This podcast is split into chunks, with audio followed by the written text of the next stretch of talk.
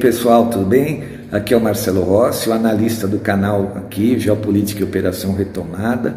Estou me apresentando, vocês normalmente não, não me veem, só ouvem a minha voz, né? E agora também me colocando à disposição como pré-candidato a deputado federal, para lá, a partir de 2023, então, ajudar o presidente Bolsonaro para a gente combater essa agenda nefasta da nova ordem mundial.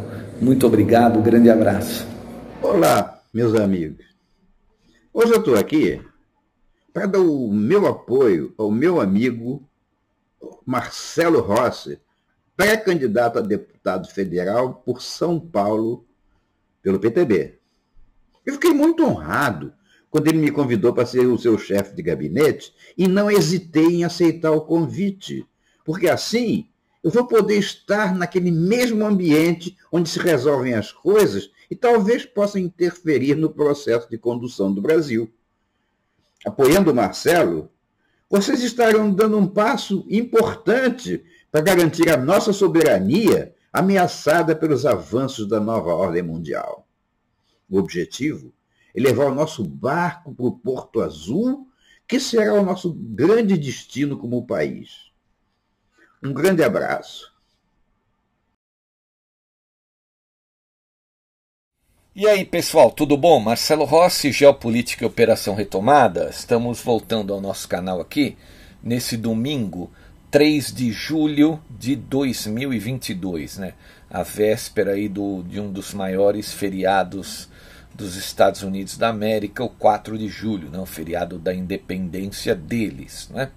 Vai ser amanhã, na segunda-feira. Nessa nossa análise aqui, eu peguei de novo a matéria lá no TOT 3126, que é um blog muito bacana, todo mundo sabe que eu acompanho, acompanho o TOT, acompanho o Epoch Times, né? Acompanho algumas alguns, diria assim, né, alguns blogs que se desvencilham dessa que eu chamo a grande meretriz do apocalipse, que é a mídia tradicional, né? Que eu digo que é a arma de comunicações do inimigo. Então é, eu não, eventualmente eu pego, né, pego matérias aí da, das agências internacionais, mas a gente faz aquela interpretação da notícia real, né? A gente não leva tudo a sério o que eles falam, porque não dá, né? A gente sabe que não dá, eles estão aí para destruir a mentalidade do cidadão comum, infelizmente. Bom, nessa matéria que saiu no TOT 3126, ontem, no dia 2 de julho, fiquei a tarde inteira que eu li sobre isso, né? Eu, aí pesquisei mais sobre o assunto também. Bom, o que, que, eles, o que, que foi dito nessa reunião do Fórum Econômico Mundial, então, em 2022, que foi a primeira presencial, né? Desde o advento da pandemia. Então, essa foi a primeira reunião presencial que eles tiveram. E a gente sabe que essa gente aí está envolvido com as dinastias, né? estão envolvidos com os cartéis financeiros. Não é? Então, pela, pela, pelo que é dito ali naquelas reuniões, a gente tem uma pequena noção do que eles pretendem da agenda deles, né, da programação para os próximos meses. Né? A gente sabe que eles adiantaram muito a agenda, alguma coisa tocou essa gente é, a se mexer, a correr pelos seus objetivos, não é? Outra coisa muito importante, a gente sabe que existe também uma resistência que está lutando bravamente, né, encastelada ali dentro de algumas nações do BRICS. Temos a resistência em várias nações do mundo, mas as nações que estão dentro do grupo BRICS, né, elas têm uma resistência mais atuante. E tem canais, né, eu não vou citar nomes aqui, que estão despejando urucubaca, despejando ceticismo, despejando medo na cabeça das pessoas, né, dizendo que, que as pessoas não podem se iludir, etc. Veja, você vai para uma guerra, o teu comandante não vai dizer para você que você, ah, você vai para morrer, não se iluda que você vai voltar vivo. Não existe isso, né? Isso não existe. Então todo aquele, todo aquele que desanima o soldado na sua ida para a guerra, todo aquele que tira o dispositivo moral, entendam essa expressão, dispositivo moral. O que, que é isso? É a vontade que, você, que impele a pessoa a lutar por algo melhor, lutar por algo verdadeiro, por algo que é, essa pessoa ela tenha como realidade para ela. Então a gente tem que estar tá imbuído desse dispositivo moral para a gente poder lutar, para a gente combater, para a gente ir com seriedade contra esse inimigo que já foi muito mais poderoso que a nova ordem mundial financista. Quando alguém fala para você que você está se iludindo e que você vai se desiludir lá na frente, ele está podando, ele está castrando o teu dispositivo moral.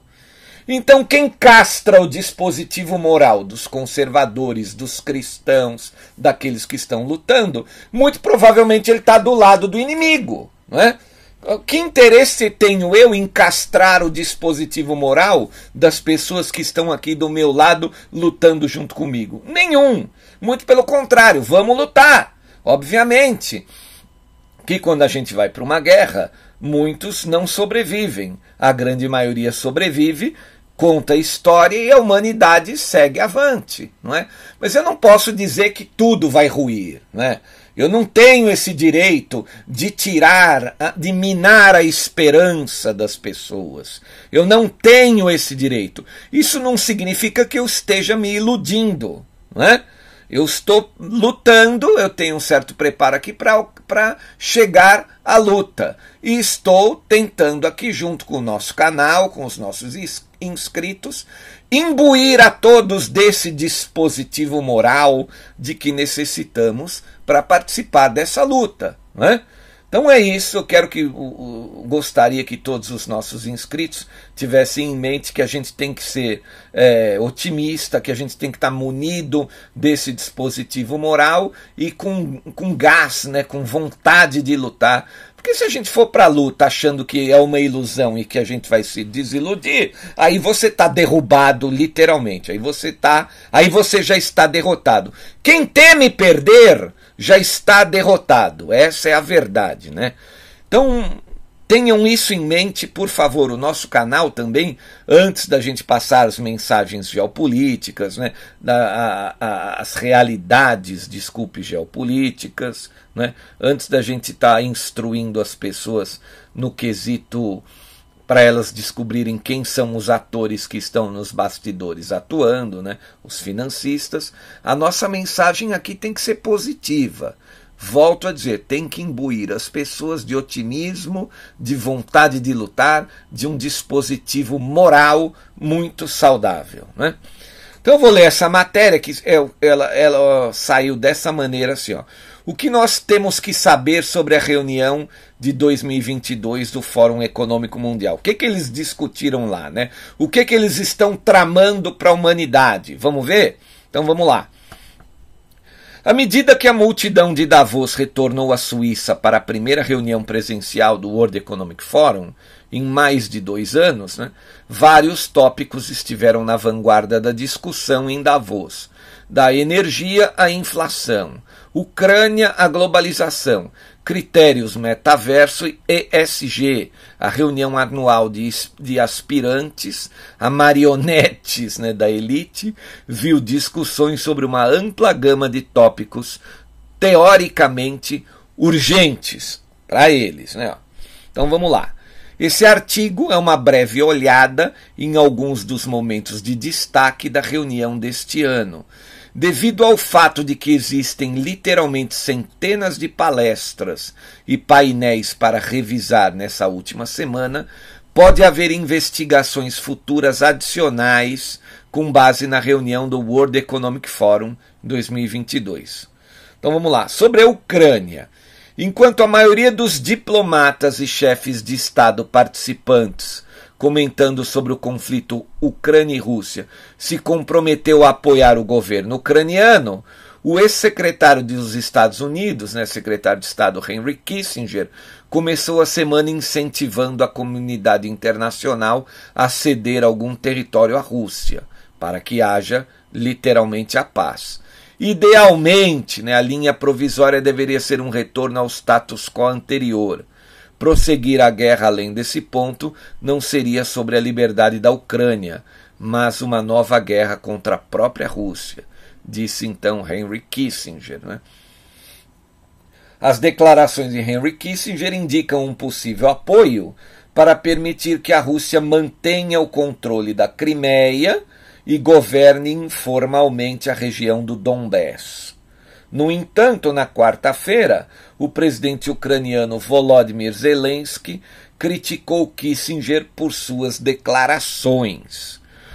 Parece que o calendário de Kissinger não é 2022, mas 1938, e ele pensou que estava falando para um público não em Davos, mas em Munique daquela época, disse o Zelensky.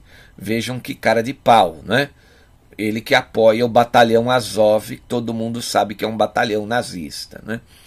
A propósito, no ano real de 1938, quando a família do Sr. Kissinger estava fugindo da Alemanha nazista, ele tinha 15 anos e entendia tudo perfeitamente. E ninguém ouviu dele então que era necessário se adaptar aos nazistas, em vez de fugir deles ou lutar contra eles. Isso dito por um cara, o Volodymyr Zelensky, que está lá apoiando o batalhão Azov. Né? Então não tem muito mais o que dizer sobre isso. Né? O Volodymyr Zelensky é literalmente um boneco, um marionete do Deep State da nova ordem mundial. Enquanto isso, o ministro das Relações Exteriores da Ucrânia, Dmytro Kuleba, disse que as negociações de paz com a Rússia não estão indo para lugar nenhum, né? como querem então todos os ocidentais, como gostariam os ocidentais. Os próximos dias e semanas revelarão se a multidão do jet set globalista ouvirá o mentor do Sr. Klaus Rothschild Schwab, Henry Kissinger, ou o fantoche ocidental, o ator, presidente, comediante, palhaço Volodymyr Zelensky. Bom, o CEO do YouTube, a CEO, né, a Susan Wojcicki, né, consolidou ainda mais o compromisso de sua empresa de né, censurar informações que não se alinham com as narrativas, com as agendas oficiais defendidas pela mídia corporativa. Né? Ela fez os comentários a Alison Chontelli Lombardi, editora-chefe da revista Fortune, quando perguntado se os esforços desta plataforma para censurar informações erradas sempre serão um trabalho em andamento. E ela disse o seguinte: acho que sempre haverá trabalho a ser feito, porque sempre haverá incentivos para as pessoas criarem desinformação. O desafio será continuar à frente disso e garantir que estamos entendendo o que são e as diferentes maneiras que as pessoas podem usar para tentar enganar nossos sistemas e garantir que os nossos sistemas estejam à frente do que é necessário para garantir que estamos administrando isso. A gente está falando sobre a inteligência artificial da plataforma, não é? O metaverso. Houve, é claro, discussões sobre como o metaverso está moldando o futuro. Talvez o maior anúncio envolva a nova iniciativa do World Economic Forum, definindo e construindo o metaverso. O World Economic Forum diz que a iniciativa reunirá as principais partes interessadas para construir um metaverso economicamente viável interoperável, seguro e inclusivo. O anúncio foi feito por Stephanie Burns, da Sony Interactive Entertainment, Brad Smith, presidente e vice-presidente da Microsoft, Nick Clegg, ex-vice-primeiro-ministro do Reino Unido e presidente de assuntos globais da Meta, né, anteriormente o Facebook, e Peggy Johnson, da Magic Leap Incorporation, ex-CEO da Microsoft e envolvido no projeto ID 2020.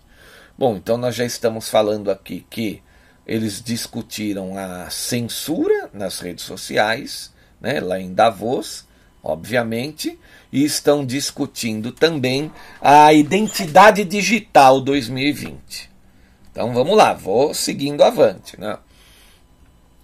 Peggy Johnson também participou de um painel intitulado Shaping a Shared Future Making the Metaverse. O CEO da Microsoft, Satya Nadella, também participou de um painel com o fundador do World Economic Forum, Klaus Schwab, discutindo sobre o metaverso e o futuro do trabalho. Eu encorajo você a ler a minha investigação, né, ele está dizendo aqui o autor do texto, sobre a grande narrativa e o metaverso, para entender todas as implicações do metaverso. Né? Então, quem quiser, por exemplo, eu não tenho como colocar isso no canal. Se você entrar no blog o TOT 3126, você vai encontrar essa matéria, o que precisamos saber sobre a reunião de 2022 do World Economic Forum. Você vai encontrar um link então, se você quiser entrar aí nessa nessa matéria sobre o metaverso do autor, não é? Tem o um link aqui são em duas partes, né? a grande narrativa e o metaverso. Você entra lá e você vai pegar todos os detalhes né? falando desse metaverso. Vamos continuar o texto. Apesar de dois anos terem se passado desde o anúncio da OMS da saúde de uma pandemia global, o tema das vacinas estava no topo da lista das prioridades do Fórum Econômico Mundial de Davos. Vou ler novamente para os bons entendedores. Né? O tema das vacinas estava no topo da lista de prioridades para os financistas do Fórum Econômico Mundial de Davos. Então aí eu pergunto a todos os nossos inscritos, por que financistas? Por que os financistas do mundo estariam preocupados com uma suposta saúde global, não é verdade? Então aí vocês começam a pensar, né? A gigante farmacêutica Pfizer se comprometeu a fornecer todos os seus medicamentos, protegidos por patentes atuais e futuros, sem fins lucrativos, eita, para 45 países de baixa renda. A mudança foi anunciada pelo CEO da Pfizer, Albert Bourla. Ele não mencionou né, as reações. É, como que eu posso dizer para a gente sair aqui do, do, do, algoritmo? Ele não mencionou o que pode acontecer depois, né? De, das picadas aí, seria mais isso. Ele não chegou a mencionar lá no Fórum Econômico Mundial, né? Bom, outra matéria que eles discutiram lá, próxima pandemia. Outro painel intitulado Preparando-se para a próxima pandemia contou com o óbvio Bill Gates, né? Peter Sands, é, que é diretor executivo do, do Fundo Global de Combate à AIDS, tuberculose e malária. Ellen Clark, da OMS, Francis de Souza, presidente e CEO da Illumina Incorporated. A presença de, de, de Francis de Souza e da Illumina é uma escolha interessante, principalmente no que diz respeito à próxima pandemia pois a empresa lida com sequenciamento de DNA e genômica. Né?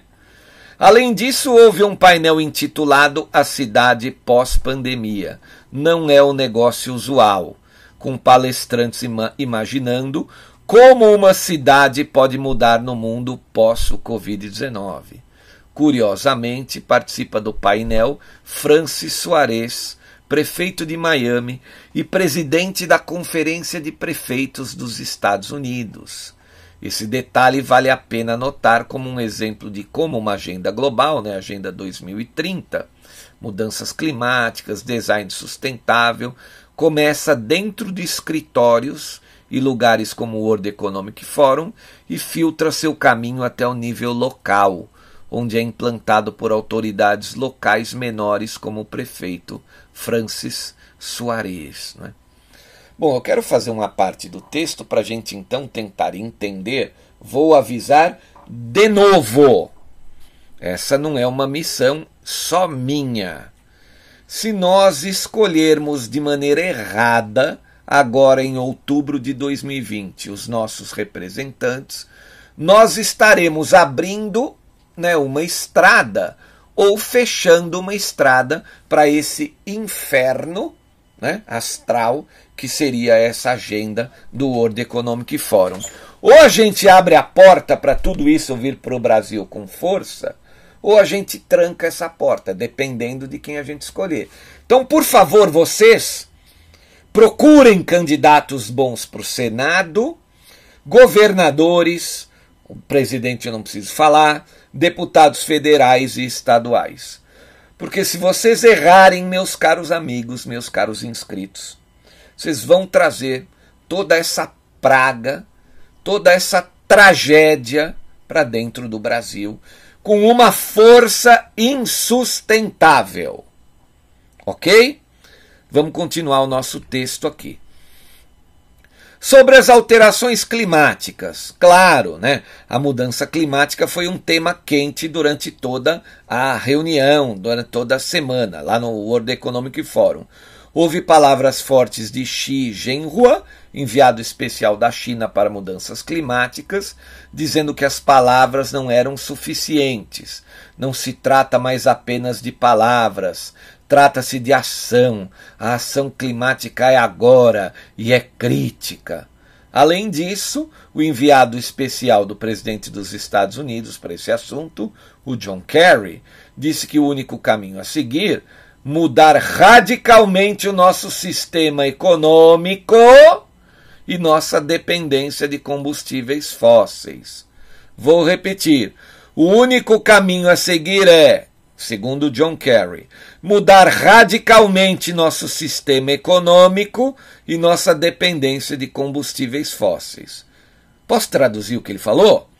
Mudar radicalmente o sistema econômico significa sair do capitalismo da livre iniciativa, onde você tem liberdade econômica, e cair na tirania ditatorial do socialismo tecnocrata, controlado pela inteligência artificial o mundo distópico, né, obviamente, aonde o George Orwell descreveu né, em seu livro 1984. Você quer isso para você? Quer isso para tua nação, para tua família? Não, né? Então esqueça a esquerda criminosa socialista e os sociais-democratas no Brasil. Porque se você votar num social-democrata, num esquerdista, você vai trazer esse mundo para dentro do teu país. Continuando, John Kerry também observou que temos a tecnologia para mudar e precisamos de vontade política. Olha lá, ó. Está dizendo que eles precisam da vontade política, eles têm que ter aliados políticos. Se eles não tiverem, isso não vem para cá. Nós estamos num ponto na guerra do cume da montanha que, se a gente errar, não tem mais volta. Continuando o texto compromissos com a remoção de carbono. Quando se trata de ações específicas tomadas pelos globalistas em nome do combate às mudanças climáticas, foi anunciada uma nova parceria público-privada focada em programas de captura de carbono. A chamada First Movers Coalition está focada em limpar os setores industriais mais intensivos em carbono. Durante a reunião do World Economic Forum, a coalizão anunciou uma grande expansão para mais de 50 membros corporativos, no valor de cerca né, de 8,5 trilhões de dólares e um total de nove governos líderes. Né? John Kerry fez esse anúncio ao lado de Bill Gates. A coalizão deu as, as boas-vindas às novas nações, Índia, Japão e Suécia ao conselho diretor, bem como Dinamarca, Itália, Noruega, Singapura e Reino Unido como parceiros governamentais. É? É, critérios de governança ambientais e sociais. Não é? Um dos métodos que as empresas estão usando para medir o sucesso desses tipos de programas é baseá-los em critérios ambientais, sociais e de governança. O investimento também é às vezes chamado de investimento sustentável. Embora grande parte da conversa sobre investimento em sustentável, né, sustentável, desculpe, se concentre em grandes corporações que tentam tornar-se verdes, muitos pesquisadores suspeitam que critérios semelhantes ao ESG acabarão sendo aplicados a indivíduos como alguma forma de pontuação de crédito social. Olha lá, ó. Tá vendo? Ó? Você vai ter uma pontuação de crédito social se você não se adaptar, se você não se tornar verde. Olha o grau das ameaças que eles estão impondo às pessoas. Né? Por exemplo, durante um painel intitulado Consumo Responsável, o presidente do Alibaba Group, Michael Evans, discutiu a importância de sua empresa e outras adotarem os critérios ESG, né? Ou seja, você tem que ser o teu limite de créditos de carbono. Então você imagina você tá na churrascaria, você deu vontade de você ir para uma churrascaria com a tua família. Você chega na churrascaria, olha, você não pode né, participar do churrasco porque os teus créditos de carbono do mês acabaram. Então o senhor não pode se alimentar, o senhor não tem mais a liberdade de curtir com a sua família na churrascaria, né? Porque a, as vaquinhas poluem o ambiente, né? soltando aqueles seus puns, não é assim que eles dizem, né? que poluem o ambiente. Então, o, a, os teus créditos de carbono acabaram. Né? Você tem direito a um churrasco a cada seis meses. Estou dando um exemplo aqui. Então, daqui a cinco meses, o senhor volta, então, aí o senhor pode ir numa churrascaria com a sua esposa. Né?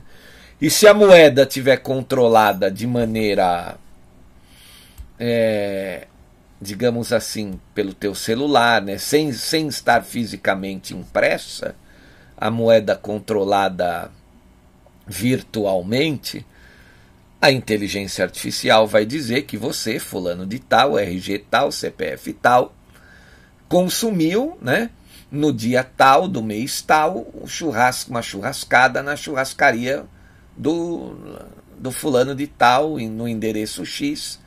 Então você não vai poder gastar mais só quando passar o teu prazo. É escravidão pura, né, gente? Escravidão pura. Comunismo tecnocrata, socialismo tecnocrata, sendo controlado pela inteligência artificial. Agora ele fala num outro parágrafo aqui, moedas digitais dos bancos centrais. Ó. Um dos temas mais impactantes em discussão foram as moedas digitais do Banco Central. Um painel sobre CBDCs contou com Kristalina Georgieva, diretora administrativa do FMI, Setput, né, Sutiwarupt, né, governador do Banco da Tailândia, François Villeroy de Galhau, governador do Banco Central da França, Axel Lehmann, presidente do Conselho de Administração do Credit Suisse AG. Né? Ao defender as moedas digitais controladas pelos bancos centrais, Kristalina Georgieva apostou nas criptomoedas. Bitcoin pode ser chamado de moeda, mas não é dinheiro. Não é uma reserva estável de valor, afirmou. François Villeroy, governador do Banco Central da França, chamou as criptomoedas de um meio de pagamento não confiável.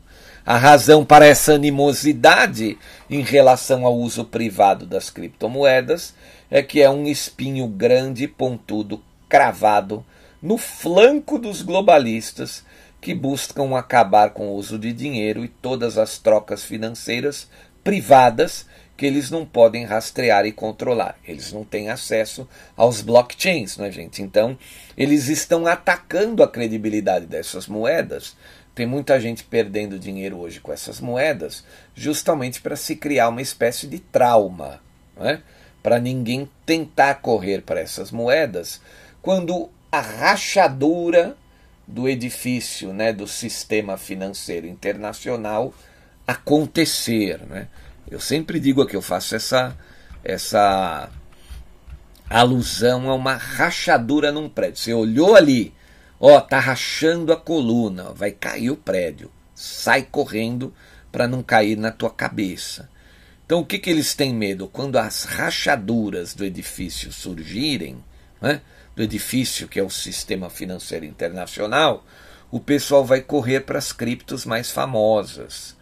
Então, para que não haja essa correria e aumente então a rachadura né, fazendo o prédio cair num espaço de tempo mais, mais curto, digamos assim, né, menor, então eles querem descredibilizar, por isso estão atacando é, de maneira especulativa aí essas moedas virtuais que teoricamente tem pessoas aí perdendo dinheiro para criar um certo trauma, não é? Infelizmente é assim.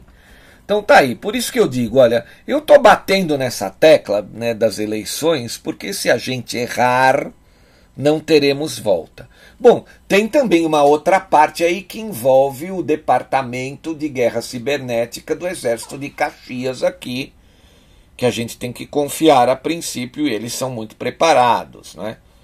Eu acho que isso a gente tem que confiar. A, a, essa não é a nossa parte, né? Então, por isso que eu falo, cada um, cada tropa na, na guerra, né? cada, cada atuante, cada grupo atuante nesse conflito tem que fazer a sua parte. O Departamento de Guerra Cibernética tem aquela parte dele para resolver. Nós aqui, como brasileiros, como patriotas, como eleitores e como formadores de opinião, temos uma outra parte para resolver, que a nossa parte é atuar na mente das pessoas aqui, né? Atuar no esclarecimento das pessoas. OK? Então vamos falar agora das notícias aí da guerra do cume da montanha, na versão bélica. A, Biela, a Bielorrússia, a Belarus, né, que tem o presidente aliado do Putin, o Alexander Lukashenko, já está acusando a Ucrânia de disparar mísseis contra o seu próprio país. Ó.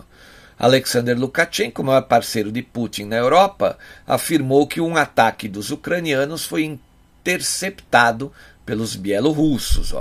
O presidente da Bielorrússia, Alexander Lukashenko, afirmou no sábado, dia 2, ontem, matéria da da Reuters International, né, que seu exército interceptou mísseis lançados na Ucrânia em meio a rumores sobre o crescente envolvimento do país aliado da Rússia, né, da Bielorrússia, na guerra da Ucrânia.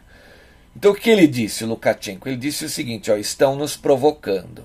Devo dizer que há cerca de três dias, talvez mais, tentaram bombardear diretamente da Ucrânia alvos militares aqui na Bielorrússia. Graças a Deus, nossos sistemas antiaéreos Pantsir interceptaram todos os mísseis disparados pelas forças ucranianas, disse Lukashenko, citado pela agência estatal bielorrussa Belta. Né? Repito, como disse há mais de um ano, não pretendemos lutar na Ucrânia, disse Lukashenko. Né? Desde o início da ofensiva contra a Ucrânia em 24 de fevereiro, a Bielorrússia serviu como base de retaguarda para as forças russas. Nos primeiros dias, as colunas russas que tentaram avançar para Kiev, né, capital da Ucrânia, partiram da Bielorrússia, mas encontraram uma resistência inesperada que os obrigou a se retirar. O governo de Lukashenko enfrenta sanções internacionais está dizendo que eles são altamente dependentes da Rússia no campo militar e no campo econômico. Ele é um aliado do Vladimir Putin, né? diferente de ser dependente. Né?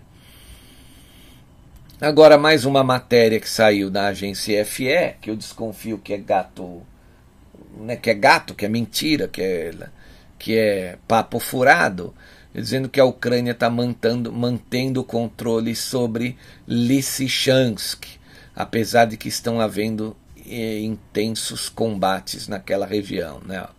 A Guarda Nacional afirma que a situação tem se tornado mais difícil na direção de Lysychansk, Bakhmut e Kharkiv. Quer dizer, está dizendo que mantém o controle, mas tá, ao mesmo tempo afirma que a situação está mais difícil. Então a gente não vai nem ler isso aqui, que não vale a pena. Né? A gente tem que fazer essa triagem também, porque, como eu digo a vocês, né, agências internacionais de notícias, elas estão sempre, sempre trabalhando para o interesse dos seus patrões. Né?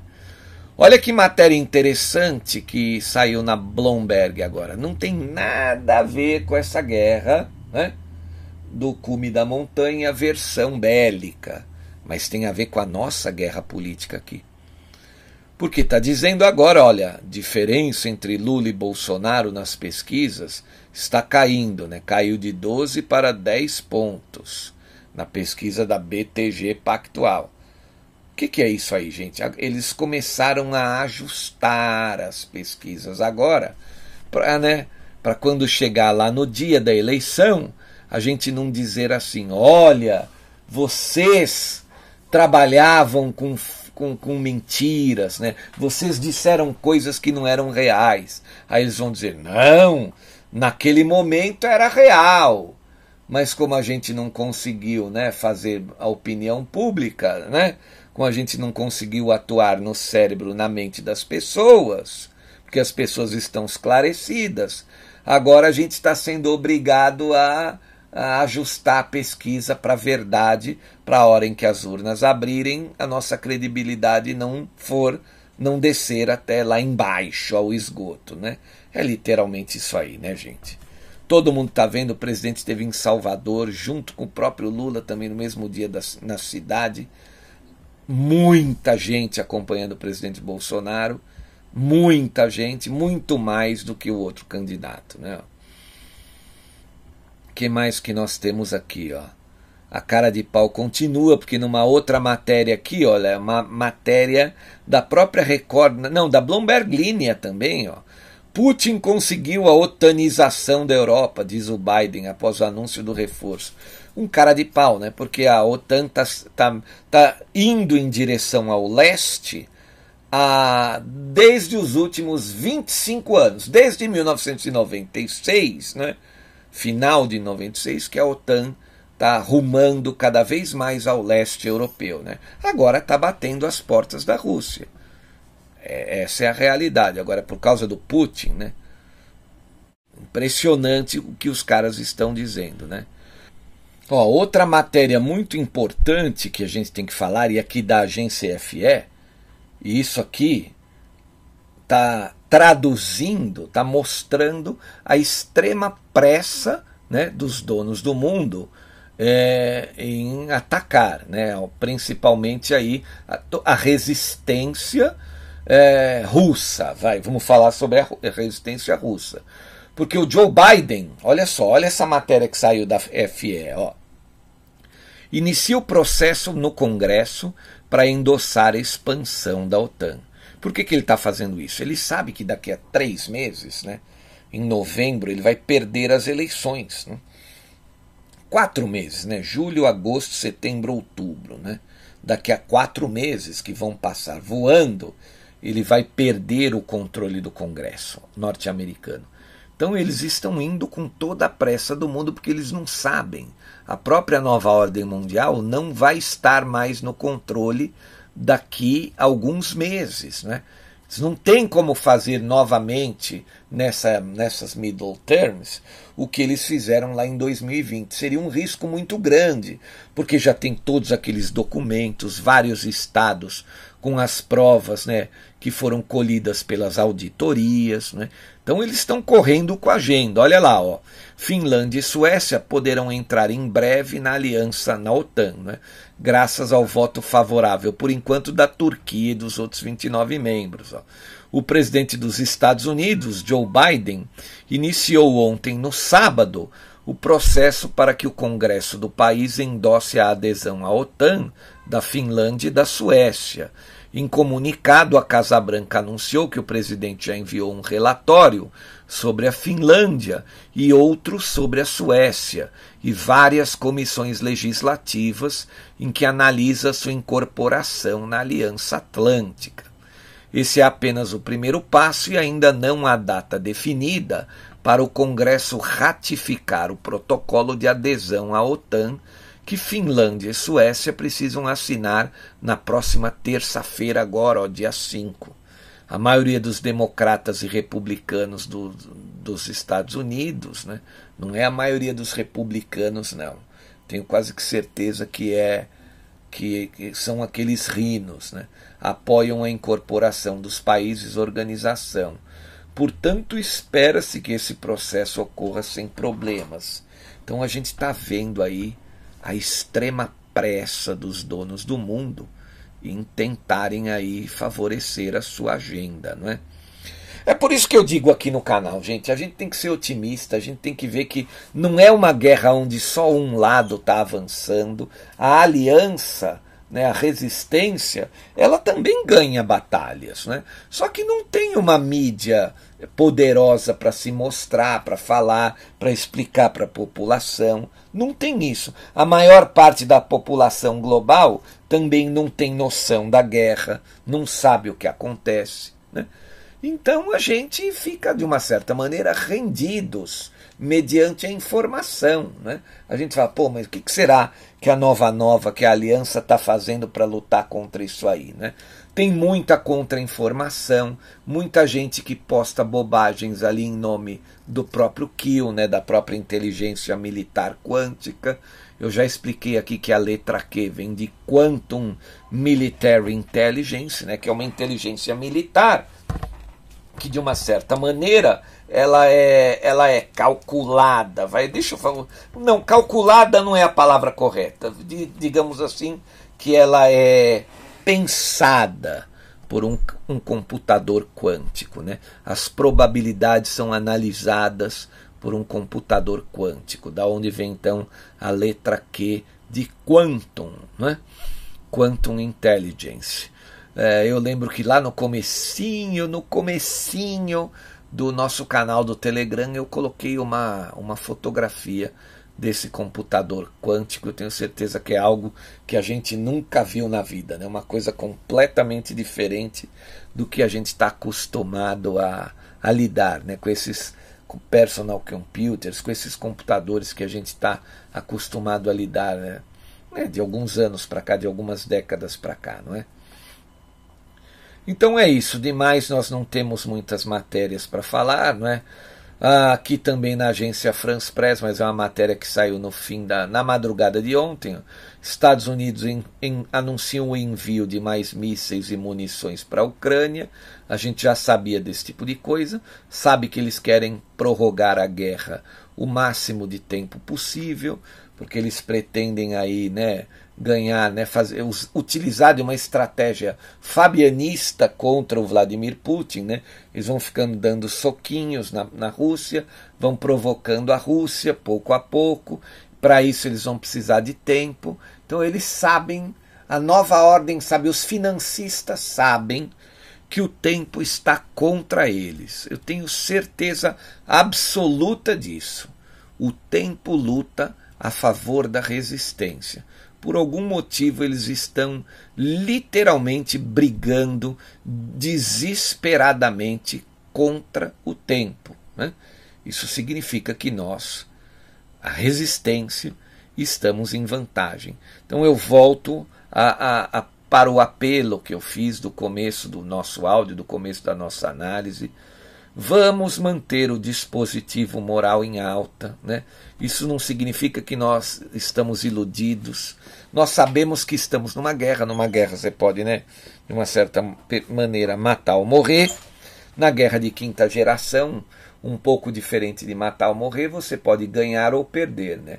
Ou a gente pode se livrar dessa situação, sair gloriosamente dessa situação, graças a Deus ou então a gente, né, existe a possibilidade também da gente cair em desgraça e viver aí malogradamente, como os venezuelanos, como os argentinos, né? Sabe Deus quando a gente, né, vai poder se alimentar com carne, com coisas melhores. Sabe Deus quando teremos gasolina, né, para os nossos veículos. É uma possibilidade, é. Mas a gente vai trabalhar com essa possibilidade na mente? Não. Né? Alguém que nasce pensa na morte, ah, eu não vou fazer nada porque eu vou morrer. Vai, você vai estudar, você chega para o teu filho de 18 anos, ah, precisei entrar na faculdade. Ah, para que vou entrar na faculdade? Para eu morrer depois? Eu vou morrer, o final de todo mundo é na sepultura, é embaixo da terra, né? Então a gente tem que estar munido do dispositivo moral. Não tem essa história de se iludir. Não, nós estamos indo para a guerra. Ninguém vai para guerra sem né, o, o, o, fogo da vitória nos olhos, né? sem a vontade de vencer. Quem perde essa vontade de vencer, perdeu a capacidade de combate. Quem é que tem interesse que você perca a sua capacidade de combate? O inimigo. O inimigo é que deseja que você perca o seu dispositivo moral nessa luta e perca a sua capacidade de combate, traduzido sobre o seguinte dilema: eu não posso me iludir. Muito obrigado a todos aqueles que colaboram com o canal financeiramente, porque se não fossem por esses a gente não poderia estar aqui dia a dia. Pessoal que puder, por favor, né? Nosso canal está enfrentando aí nos últimos dias do final do mês passado até agora uma certa né, dificuldade aí de colaborações. Por favor, quem puder ajudar, a gente agradece imensamente aqueles que puderem. Né? Somos em mais de 131 mil inscritos aqui, né? já ultrapassamos essa barreira. Eu quero agradecer também a todos esses nossos inscritos, aqueles que compartilham com os nossos áudios, né? compartilham os nossos áudios com outras plataformas, vão promovendo o crescimento do canal. Muito obrigado. Quero agradecer também aqueles que mandam e-mails enviando sugestões e volto a dizer, se você quer aprender mais sobre os projetos, o que é a nova ordem mundial financista, né? toda essa conspiração real contra a humanidade, e quiser aprender mais sobre o regime militar brasileiro, entre em contato comigo pelo e-mail. Meu e-mail está lá na vinheta que abre os nossos áudios aqui. E eu vou te esclarecer aí como você faz para estar tá adquirindo tanto o curso quanto os documentários, ok? Um grande abraço, muito obrigado, um excelente domingo a todos. Eu voltarei amanhã. Valeu, pessoal!